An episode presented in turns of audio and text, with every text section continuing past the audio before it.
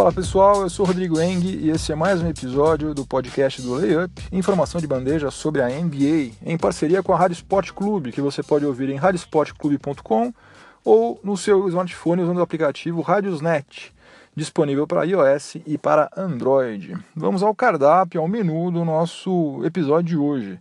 No primeiro período, eu vou falar sobre os vários problemas que estão afundando o veleiro do Clippers e as possíveis consequências que podem decorrer desse naufrágio à vista. No segundo período, o assunto vai ser mais uma etapa do ambicioso plano de conquista ao mundo da NBA, né, no melhor estilo War. É, depois nós vamos para o nosso intervalo com a já tradicional viagem na nossa máquina do tempo. Nós vamos voltar ao ano de 2001 para ver a performance de um jogador que merecia muito mais consideração, muito mais reconhecimento pelo que ele fez na NBA. Na volta para o terceiro período, eu vou falar sobre a saúde de quatro jogadores sendo que a notícia em relação a dois deles é boa, né? Finalmente, alguma notícia boa no que se refere à saúde, porque o que tem de gente machucada eh, não está escrito. Mas enfim, desses quatro sobre os quais eu vou falar, dois têm as, os seus retornos quase que já confirmados uh, às quadras da NBA. E no quarto e último período eu vou falar sobre a vitória do Thunder sobre o Warriors por 17 pontos de diferença e com direito a mais um capítulo da animosidade entre Kevin Durant e Russell Westbrook. Então, sem mais delongas, vamos ao que interessa, o podcast do Layup está no ar. O Los Angeles Clippers venceu as quatro primeiras partidas da temporada regular, né? chegou a ser líder da Conferência Oeste invicto durante três rodadas mas aí, logo na segunda partida, já sofreu a ausência do armador Milos Teodosic. Depois perdeu Danilo Gallinari, contundido também. E agora é, ficou sabendo que Patrick Beverley vai ficar durante nove meses afastado das quadras. Ele teve que se submeter a uma cirurgia no joelho direito e vai ficar nove meses fora. O Milos Teodosic ele está se recuperando de uma lesão na planta do pé e que é um tipo de lesão complicada que não dá muito para a gente prever quanto tempo que leva para ele ficar novamente apto para poder jogar. Já o Danilo Gallinari, há a previsão de que ele retorne às quadras em dezembro. E aí nós já temos a essência dos problemas que estão atingindo o Clippers nesse início de temporada. Esses três jogadores é, Teodosic, Gallinari e Beverly, os três foram contratados para serem titulares absolutos. Só que na prática os três jogaram juntos somente um jogo, né? porque no segundo Teodosic já estava machucado. Qualquer time, não é só o Clippers, mas qualquer franquia, se perde três titulares, já começa a ter problemas sérios. Né? No caso do Clippers, isso é ainda mais grave, porque o time está passando por uma reformulação gigantesca desde quando Chris Paul resolveu é, se transferir para o Houston. Então o elenco deu uma mudada enorme. Eles receberam vários jogadores vindos lá do Houston Rockets, contrataram alguns outros também e estão tentando se reinventar sem Chris Paul, que é um dos maiores armadores de todos os tempos, um cara cerebral, aquele armador clássico que sabe exatamente a hora de acelerar o jogo, a hora de cadenciar o jogo também, de segurar a bola, deixar o relógio correr. É um cara que infiltra muito bem, cava um monte de falta, arremessa bem de perto, de longe, marca super bem.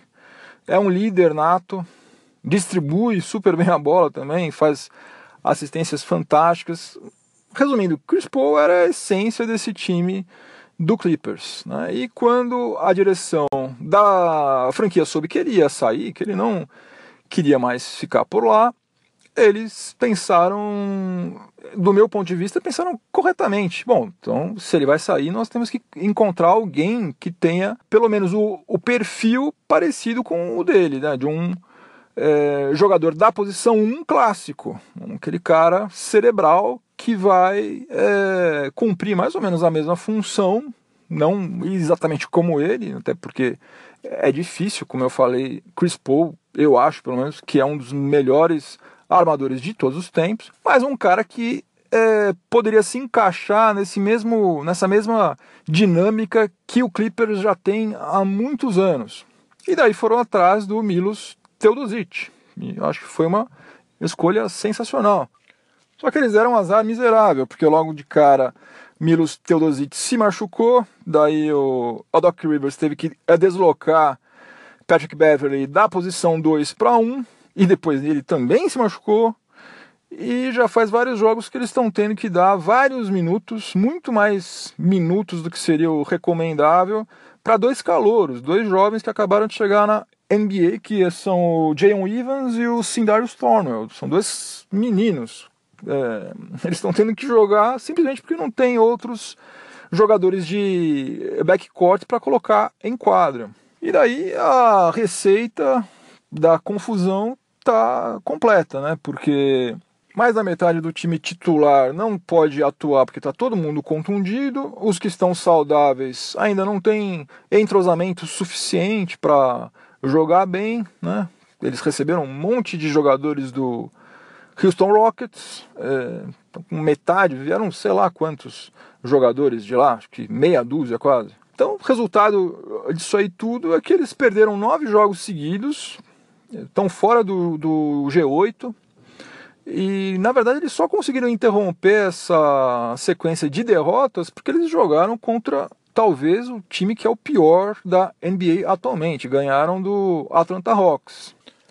Bom, mas o que pode acontecer se por acaso Milos Teodosic não puder voltar às quadras tão cedo mesmo e o Clippers continuar perdendo, continuar na parte de baixo da tabela? Olha, o Doc Rivers ele está acostumado há mais de uma década a ter nas suas mãos um elenco recheado de estrelas, né? Foi assim no Boston Celtics e vinha sendo assim no Clippers. Agora ele está tendo que contar com os pontos basicamente de Blake Griffin, Lou Williams e do seu filho Austin Rivers. Né? Então vai ser complicado eles conseguirem é, serem competitivos na Conferência Oeste, né? Que é super disputada tendo esses três camaradas aí como principais pontuadores e tal, né? Ainda mais considerando-se tudo que eu já falei anteriormente, né? Essa reformulação pela qual eles estão passando, a ausência de um armador cerebral, aquela coisa toda. Por isso, dependendo do que acontecer nas próximas semanas, eu não acho nada impossível que a direção do Clippers resolva dar uma girada lá no timão do veleiro e mudar a rota. Simplesmente mudar a rota, adotar a famigerada prática do tanking, né, que é fazer uma campanha deliberadamente ruim para tentar conseguir uma boa escolha no próximo draft. E outra coisa que eu também não acho nada impossível é eles demitirem Doc Rivers. Né? O prestígio do técnico é, caiu bastante desde o final da última temporada. Steve Ballmer, que é o proprietário do Clippers, já mostrou que ele não quer mais ficar refém do a Doc Rivers. Doc Rivers era presidente, general manager, era, era tudo lá praticamente, resolvia tudo. E Steve Ballmer falou: Olha, muito obrigado pelo que você fez, mas agora você é só técnico, o resto deixa com outras, outros profissionais. E eu não acho nada impossível que ele resolva dar uma arejada lá. Aproveitar que já está tudo uma bagunça mesmo, está tudo mudando nessa fase de transição total e aproveita, manda também Doc Rivers embora e contrata um outro técnico para dar uma arejada lá. Eu particularmente acho que isso é muito possível e acho que seria, dependendo de quem eles contratem, obviamente, acho que seria bom para a franquia. Continuando o podcast do Layup, em parceria com a Rádio Sport Clube, vamos agora para o segundo período. E vou falar agora sobre os planos de conquistar o mundo da NBA, de abraçar o globo terrestre inteiro.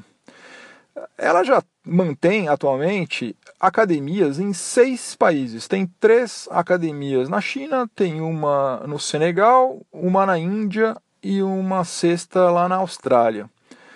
E daqui a algumas semanas vai haver uma sequência de jogos na Cidade do México, jogos oficiais da fase regular do campeonato da NBA, como já acontece há muitos anos, vai acontecer uma sequência de jogos lá. Vai ter no dia 7 de dezembro Thunder contra Nets e no dia 9 de dezembro vai haver o jogo Heat contra Nets também. E nessa oportunidade, o comissário Adam Silver deve anunciar oficialmente a construção de uma academia da NBA na cidade do México. Bom, mas por que, a NBA investe é, na construção e na manutenção dessas academias ao redor do mundo?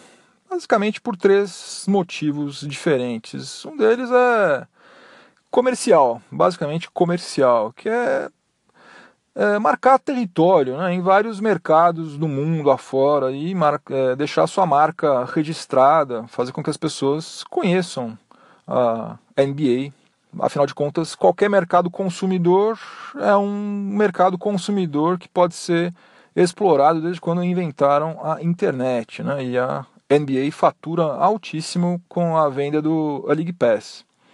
Então tem esse interesse comercial. Depois tem o interesse assistencial. Eles prestam um serviço assistencial fantástico. Eles disponibilizam uma chance, uma oportunidade para várias crianças que nunca, nunca teriam a oportunidade de ter um contato com o esporte de uma forma saudável, num contexto adequado, usando equipamentos adequados, etc e tal. Eles fazem isso, eles dão essa chance para que várias crianças, mundo afora, mesmo aquelas que não têm a menor condição de jogar basquete profissionalmente, nunca vão ter. Eles fazem isso não porque eles, ah, não, vou pegar essa criança aqui porque ela vai virar o Shaquille O'Neal. Não, não é isso. É um negócio simplesmente é, realmente pensando no bem-estar e na formação de várias crianças ao redor do mundo, na África, na Ásia, em tudo quanto é canto. Isso é um negócio sensacional que eles fazem. Eles faturam muito dinheiro, ganham muito muita grana, mas eles também dão um retorno muito grande também para a sociedade. E em terceiro lugar, aí sim vem o interesse em prospectar é, jovens é, promissores, né, atletas de outras nacionalidades, de outros países, aos quais eles não teriam acesso, é, ou dificilmente teriam acesso, se não fosse por causa das academias que eles mantêm lá fora. E essa que vai ser construída no México, na cidade do México, ela vai receber não apenas jogadores mexicanos, mas também da América Central e da América Latina, ou seja, em breve, em questão de alguns anos, dois ou três anos, pode ter certeza que a gente vai ter jogadores brasileiros treinando lá nessa academia da NBA no México. Tem outro aspecto em relação a essa nova academia da NBA na Cidade do México que a gente precisa ficar de olho, porque a NBA não faz nada à toa, é tudo programado, planejado, tudo tem uma razão de ser, tudo tem um motivo. Mesmo que eles não é, tornem isso explícito desde o, desde o começo, mas sempre que eles fazem alguma coisa, eles já estão objetivando, já estão vislumbrando um cenário diferente no futuro. E qual o cenário que eles estão vislumbrando? É o seguinte: a partir da temporada atual, né, de 2017 2018, começou a vigorar aquele two-way contract, aquela modalidade de contrato mediante a qual cada franquia pode manter no seu elenco dois jogadores que podem circular entre a D-League, né, que é a liga de desenvolvimento, e a NBA. Eles podem ficar indo e vindo do time da D-League para o time da NBA quantas vezes quiser, sem que isso interfira naquele limite máximo de 15 jogadores que cada franquia pode ter. Além disso, o comissário Adam Silver já deu a nota, já deu a dica que a liga, que a NBA está estudando. E quando eles falam isso, ah, estamos estudando, é que eles vão fazer. Senão ele não ia nem falar isso. Eles vão fazer isso. Ele falou que a liga está estudando é, alterar as regras que regulam o acesso dos calouros à NBA, ou seja, quais requisitos que cada jogador precisa preencher para poder se candidatar ao draft. Ele falou com todas as letras que eles pretendem acabar com aquela regra conhecida como one and done, ou seja, aquela regra mediante o qual o jogador sai do high school, sai do colegial e precisa esperar pelo menos um ano para poder se candidatar ao draft. Ou seja, ele não pode simplesmente sair do high school e já entrar na NBA. Ele precisa passar pelo menos um ano ou jogando no exterior ou jogando em alguma universidade, que é o que quase todos eles fazem, e só depois então se candidatar ao draft da NBA. E o Adam Silva disse que eles pretendem acabar com isso, que isso aí não é, não vou entrar agora no mérito desse assunto, porque daria é, pano para um podcast inteiro, mas ele falou: olha, isso não está legal, a gente vai alterar isso, a gente pretende acabar com essa regra, fazendo com que qualquer jogador, a partir de quando se formou no colegial, já poderia direto se candidatar ao nosso draft. Então, se você somar tudo isso, você percebe que essa academia no México, e o México é do lado dos Estados Unidos, não é à toa que eles estão fazendo isso lá agora, né? Eles querem então um celeiro de jovens atletas, né? Jogadores promissores, pertinho deles para poder buscar mão de obra pertinho ali do lado e ao mesmo tempo fazer tudo aquilo que eu já falei, né? Reforçar a marca deles fora dos Estados Unidos, é, fazer aqueles programas assistenciais, enfim, faz tudo junto, faz tudo de uma vez e tudo pertinho deles agora, né? Não é mais na China, não é na Índia, não é na Austrália, não, é ali do lado deles. Então, essa academia aí da Cidade do México ela tem potencial para ser algo muito mais do que uma simples academia. Ela tem potencial para ser realmente um celeiro de jogadores jovens e talentosos para a NBA. E tomara que a gente consiga emplacar vários dos nossos brasileiros aí, né? Vamos torcer por eles.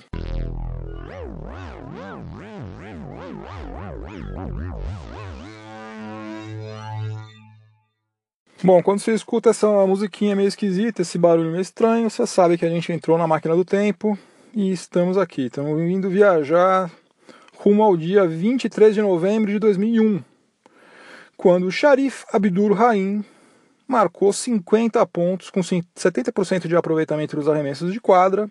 Ele acertou 21 de 30 e 100% nos lances livres. Ele cobrou 8 lances livres e acertou os 8 numa vitória por 106 a 99 do Atlanta Hawks sobre o Detroit Pistons. Essa foi a maior pontuação de Abdul Rahim na NBA e uma das maiores de um jogador da franquia do Hawks em todos os tempos. Apenas outros três jogadores marcaram mais pontos numa partida com a camisa do Hawks em toda a história. Somente Bob Petit em 1963, quando a franquia ainda tinha sede lá em St. Louis, Lou Hudson, em 1969, e Dominique Wilkins, que fez isso seis vezes entre 1986 e 1991. Mas eu presumo que tenha bastante gente que está me ouvindo e deve estar se perguntando quem diabos é Sharif Abdul Rahim? Por que, que eu estou falando desse cara? Né? Que eu nunca ouvi falar nesse cara. Como é que um cara desse marcou 50 pontos? Pois é, justamente por isso que eu estou falando sobre ele. Eu acho que é um dos jogadores que merecia mais consideração, mais reconhecimento pelo que ele fez na NBA do que ele recebe. É, vou falar um pouco sobre ele. Ele tem 2,6 metros e seis de altura, ele está agora com uns 40 anos, 40 e poucos anos. É muito, muito versátil, jogou a maior parte da sua carreira como ala e como ala pivô. No finalzinho, ele era tão versátil que ele atuou uma temporada inteira pelo Sacramento Kings como pivô, posição 5. E em 2002 ele foi All-Star quando ele estava no Atlanta Hawks. Foi All-Star, teve média durante cinco temporadas consecutivas superior a 20 pontos por partida. Olha, gente, isso não é um negócio fácil de fazer. Principalmente na NBA. Você ter média durante cinco temporadas consecutivas de mais de 20 pontos por partida. Incrível. É, e ele foi medalha de ouro pelos Estados Unidos, pela seleção norte-americana nas Olimpíadas de 2002 em Sydney. Né? Ele tem esse nome de origem muçulmana, esse, aliás, esse nome muçulmano, mas ele é nascido e criado nos Estados Unidos. O Sharif Abdul Rahim começou a carreira dele no Vancouver Grizzlies, né, que é o atual Memphis Grizzlies, é, um time que o selecionou na terceira escolha do draft de, de 1996. Aí ele foi para o Hawks, brilhou muito lá no, no Hawks, teve talvez a melhor fase dele por lá. Depois passou pelo Portland Trail Blazers e encerrou a carreira no Sacramento Kings em 2008, como eu já falei. E eu acho que ele é o caso típico, eu acho não, tenho certeza que ele é o caso típico daquele jogador underrated, né? Que os americanos chamam de underrated. Um camarada que o pessoal não dá muito crédito pelo que ele fez. Ele seria muito mais lembrado, com certeza, se ele tivesse passado por algum grande centro, né? Tivesse defendido uma das franquias de Nova York ou de Los Angeles, ou sei lá, tivesse passado pelo Chicago Bulls, com certeza ele seria mais lembrado do que ele é. Né? E sem querer polemizar, mas talvez já polemizando, o Abdul Rahim, se você for ver, ele teve, por exemplo, uma carreira muito mais, não, não muito mais longa, mas mais longa, mais consistente e com números melhores, por exemplo, do que Larry Johnson. Larry Johnson que tem fãs espalhados pelo mundo até hoje. Né? Só que Larry Johnson passou pelo Charlotte Hornets numa época que o Hornets era o time da moda, né, no início dos anos 90, e depois passou pelo New York Knicks, né, que tem uma torcida alucinada e gigantesca. Então, Larry Johnson, quase todo mundo conhece, e Sharif Abdul Rahim, apesar de ter números melhores, uma carreira mais longa, mais consistente, poucas pessoas conhecem ele. Uh, o que importa, na verdade, não vou querer entrar em muitas polêmicas, o que importa é que faz 16 anos, portanto, que nenhum jogador do Atlanta Hawks marca mais pontos em uma partida do que Sharif Abdul Rahim, que marcou 50 pontos contra o Detroit Pistons em 23 de novembro de 2001.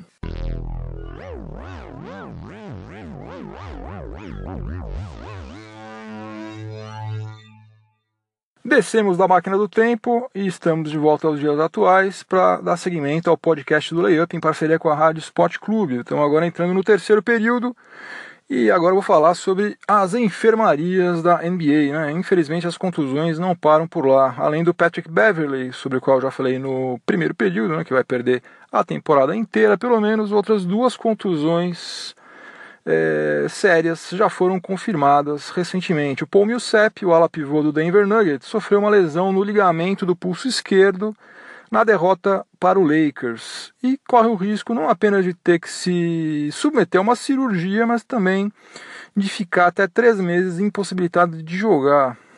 O Paul Millsap foi a principal contratação do Nuggets para essa temporada e embora a franquia do Colorado tenha um bom banco de reservas, não tem ninguém que consiga substituí-lo, né? Ele tem uma, uma técnica, uma versatilidade, uma experiência que nenhum outro jogador deles é, tem. Tanto é que eles é, ofereceram um belíssimo salário para que ele fosse jogar lá no Denver Nuggets. Então é muito provável que eles sofram uma queda de produção nessas próximas semanas, aí, enquanto o Paul Millsap não volta. E ele está estudando o que, que, ele vai fazer. Ele não está muito afim de entrar na faca, não. Ele está vendo se não tem alguma outra alternativa que não seja a alternativa cirúrgica, porque ele sabe que se ele for operado, daí a recuperação vai ser muito mais longa. Então ele está tentando, está estudando, está falando com outros médicos aí para ver se existe alguma outra possibilidade, alguma coisa que permita é, com que ele volte às quadras mais cedo, né? Porque perder três meses, gente, perder três meses é praticamente perder o resto da a temporada inteira, né? Nós já estamos entrando no mês de dezembro, praticamente a temporada vai somente até meados de abril. Então, perder três meses é muita coisa. Quem não teve outra alternativa e já entrou na faca, precisou se submeter a uma cirurgia, foi o bósnio Mirza Teletovic, o ala pivô do Milwaukee Bucks. Ele fez uma artroscopia no joelho esquerdo e vai precisar de pelo menos quatro semanas para voltar a jogar.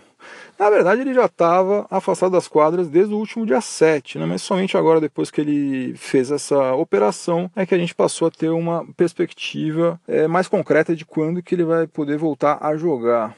E embora ele não seja nenhum craque, nada de muito espetacular, ele é reserva lá no Milwaukee Bucks, mas é um desfalque que é, atrapalha também, né? Porque o Bucks não está passando por uma fase nada boa e qualquer ajuda seria bem-vinda, né? Ele é um cara que tem um bom arremesso de longa distância. E a franquia está tendo muito mais dificuldade do que a gente imaginava para se manter no G8. Aliás, o leste, cá entre nós, está bem mais complicado do que quase todo mundo previa, né? As coisas lá estão muito melhores do que a gente pensava, ainda bem. Agora, nem apenas de notícias ruins vivem as enfermarias da NBA, né? Tenho pelo menos duas notícias boas também. É, e as duas vêm de times da divisão central. O Zach Lavine, jogador do Chicago Bulls, e também o Isaiah Thomas, do Cleveland Cavaliers, já estão realizando treinos com contato Ambos têm boas chances de disputar as suas primeiras partidas pelas novas franquias, né? Eles foram negociados ambos na última off-season em meados de dezembro, ou seja, daqui a algumas semanas, daqui a, sei lá, uns 15 dias é provável que a gente veja, 15 ou 20 dias a gente vai ver Zach Lavine com a camisa do Chicago Bulls e Isaiah Thomas com a do Cavs. No caso do Lavine, é ótimo que ele volte, obviamente, um cara jovem, tem um futuro pela frente aí, dá aquelas enterradas fantásticas. Aliás, deve ter sido porque ele pula demais, que ele arrebentou o joelho de novo, né? Mas aí já é uma outra história.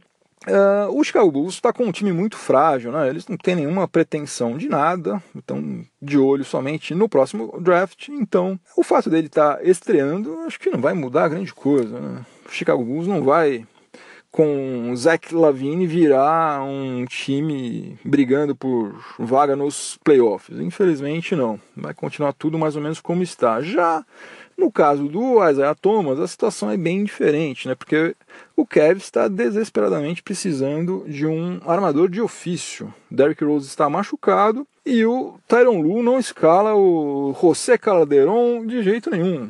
Né? Não sei nem por que, que eles contrataram esse espanhol. Porque eles não escalam ele. Só coloca ele quando não tem outro irmão. Tá bom, hoje não tem jeito, dá, vai você então, vai. Fazer o quê? Não sei porque que serve um cara desse, né? Se é para ter alguém que no qual você não confia nada, né? Você não põe um cara pra. O cara tá com média acho que 10 minutos por jogo, né? Jogando poucos jogos. Vários jogos ele nem entrou em quadro.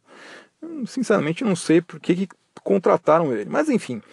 O fato é que eles estão precisando desesperadamente de um armador de ofício. O Isaiah Thomas é exatamente isso. E se ele estiver em ordem, tiver 100% e conseguir jogar ah, já daqui a três semanas, duas semanas, algo assim, vai ser sensacional. O Kev está é, numa ascendente, né? Encerrou aquela fase ruim, tá, venceu vários jogos seguidos. E vai ser muito bacana. Daqui a algumas semanas a gente vê um um time em quadra formado por Isaiah Thomas, Dwayne Wade, LeBron James, Kevin Love, né? Timaço, vai ser legal. Vamos ver se eles rendem junto, né? Isso é uma outra história. Né? A gente já está vendo lá pelo Oklahoma City Thunder que realmente não basta você só juntar um monte de jogador bom, né? Precisa de algo mais. Vamos ver se eles têm esse algo mais também. Por falar em Oklahoma City Thunder, esse é o nosso assunto do quarto e último período do podcast do Layup, em parceria com a Rádio Sport Clube. O Thunder venceu o Golden State Warriors em Oklahoma City por 17 pontos de diferença, com o Russell Westbrook quase anotando um triplo-duplo. Ele marcou 34 pontos, pegou 10 rebotes e fez 9 assistências, né? faltou uma assistência apenas para o triplo-duplo. E também contou com a ajuda dos seus companheiros, né, com as outras estrelas do Thunder. O Carmelo Anthony marcou 22 pontos, o Paul George marcou 20 pontos e o Steven Adams, o pivôzão neozelandês, marcou é, um duplo-duplo. Ele anotou um duplo-duplo com 14 pontos e 12 rebotes, vários ofensivos. Desde o dia 11 de abril de 2013, o Thunder não vencia o Warriors por uma diferença tão grande. Ou seja, na era Kerr, na era do Steve Kerr, essa é a maior vitória do Thunder sobre o, Golden State Warriors. E, curiosamente, a maior vitória é, sem Kevin Durant. O Kevin Durant é, em todos os outros jogos que o Thunder havia vencido o Golden State Warriors, ele estava do lado do Thunder. Né? Nos outros jogos, quando eles tinham vencido por diferenças menores, o Durant estava do lado do Thunder. Agora que ele está do lado do Warriors, o Thunder conseguiu ganhar por uma diferença maior de pontos. Bom, mas a defesa do Thunder, que é a terceira mais eficiente da NBA, sufocou o Warriors do começo ao fim. Provocou 22 turnovers, fez 15 roubos de bola e dominou os rebotes. E no ataque, o time comandado pelo Billy Donovan não mudou uma vírgula do que eles têm feito até agora. Né? Um monte de jogadas de um contra um.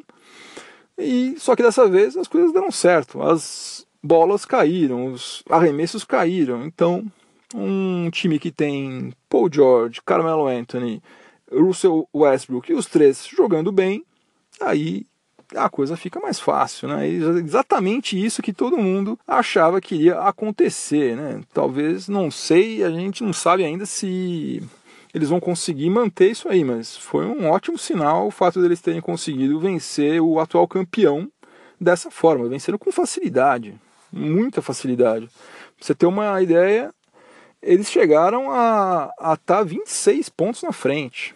Eles ficaram na frente do placar logo na metade do primeiro período e daí não perderam mais a, a liderança. Eles abriram 26 pontos e só caiu para 17 no final, porque no quarto período é, teve aquele famoso garbage time, né, quando o jogo já está resolvido e os, os dois técnicos colocam seus reservas em quadra para poupar os titulares e para dar mais oportunidade para os reservas mostrarem serviço. E o que mais que teve nesse jogo? Assim, ah, teve mais um capítulo das animosidades entre Kevin Durant e Russell Westbrook. Na metade do terceiro eh, período, quando o jogo também já estava praticamente resolvido a favor do Thunder, o Russell Westbrook roubou uma bola sem falta, sem teve nada errado, ele roubou a bola do Kevin Durant.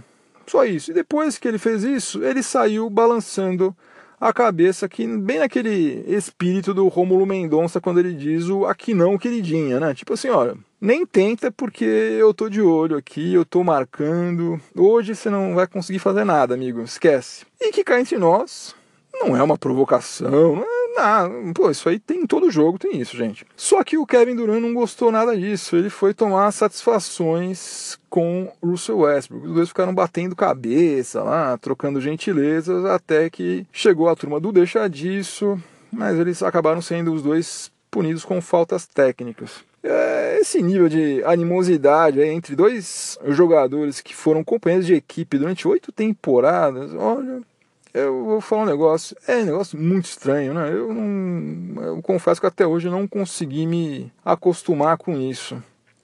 É muito estranho, né? Você colocar na frente de uma amizade de oito anos é, outras coisas. Ou eles não eram tão amigos assim, ou sei lá o que aconteceu. Deve ter sido mais do que simplesmente mensagem no Twitter, ou ah, você mudou de time e não me falou nada.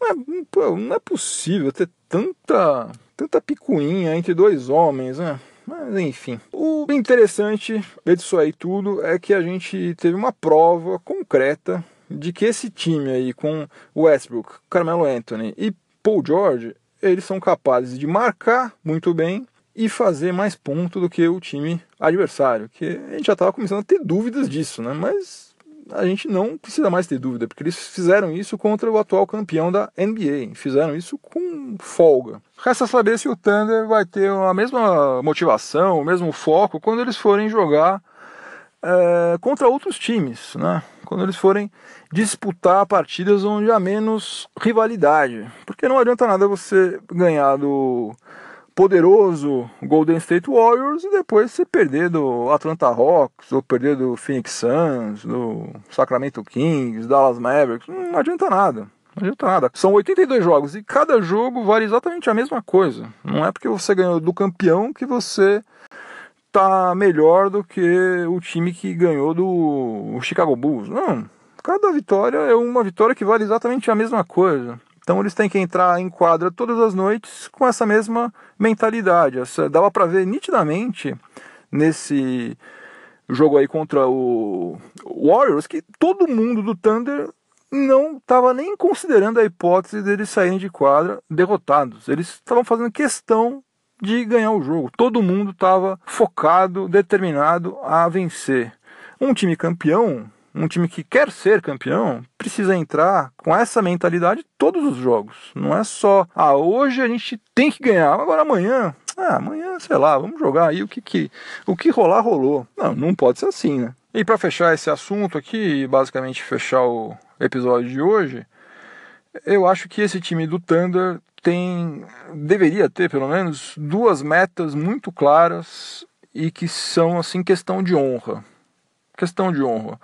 A primeira delas seria acabar a fase regular mostrando para Golden State Warriors, Houston Rockets e San Antonio Spurs, os principais rivais, que o Thunder é um time que chegou e está aí para brigar por título, de verdade, né? Não é somente um time que está lá competindo. Um time que, olha, se vocês bobearem, nós vamos ganhar isso aqui. A gente tem plenas condições. Porque na temporada passada, por exemplo, a gente não viu isso. Né? Ninguém botava fé, e com toda razão, que o Thunder conseguiria superar as outras principais forças da Conferência Oeste. Então, agora que eles têm Paul George e têm Carmelo Anthony, isso é uma questão de honra. Eles precisam mostrar é, que eles são um time tão forte quanto qualquer outro da Conferência Oeste.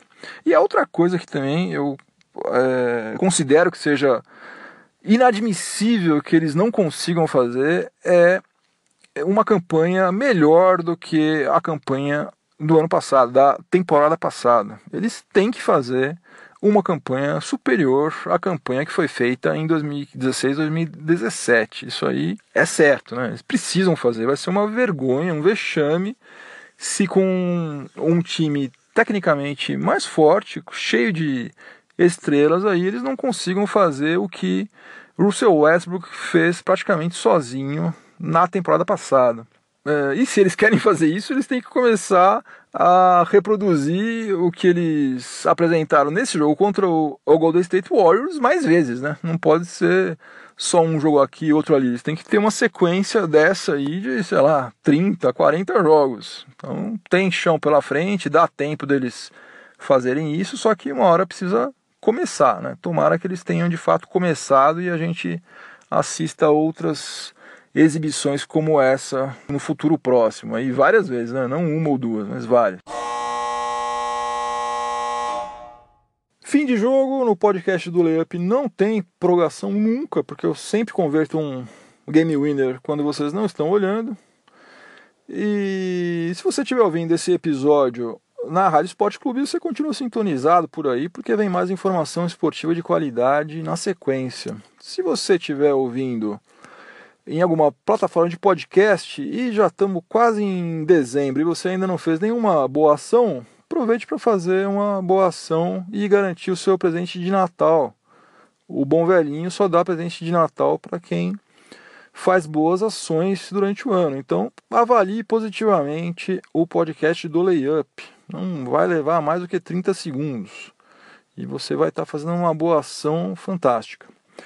E antes de eu dizer tchau definitivamente, eu vou instituir uma nova rotina aqui nos episódios que antecedem o fim de semana. Eu vou deixar uma dica de uma trilha sonora para animar o fim de semana. Pena que eu não posso tocar aqui por causa dos direitos autorais e também porque um podcast que fala sobre NBA não é realmente o métier mais apropriado para ficar tocando música, mas enfim, como eu gosto bastante de rock, hard rock, é, dos anos música progressiva, enfim, tudo que é dos anos 70 eu sou bastante ligado e a exemplo do Sharif Abdul Rahim, que muita gente não conhece, tem muita música boa que a molecada não conhece.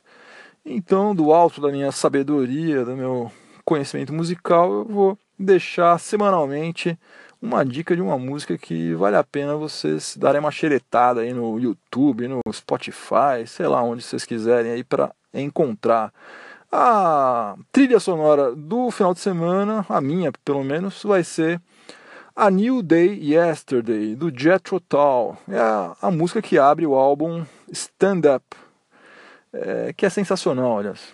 Então, A New Day Yesterday, do Jethro Tull, procura aí que você não vai se arrepender, é sonzeira. Agora sim, agora eu vou ficando por aqui. Bom final de semana para todo mundo, juízo, não façam muita bagunça, voltem para casa inteiros. E na semana que vem tem mais. Um abração, tchau, tchau.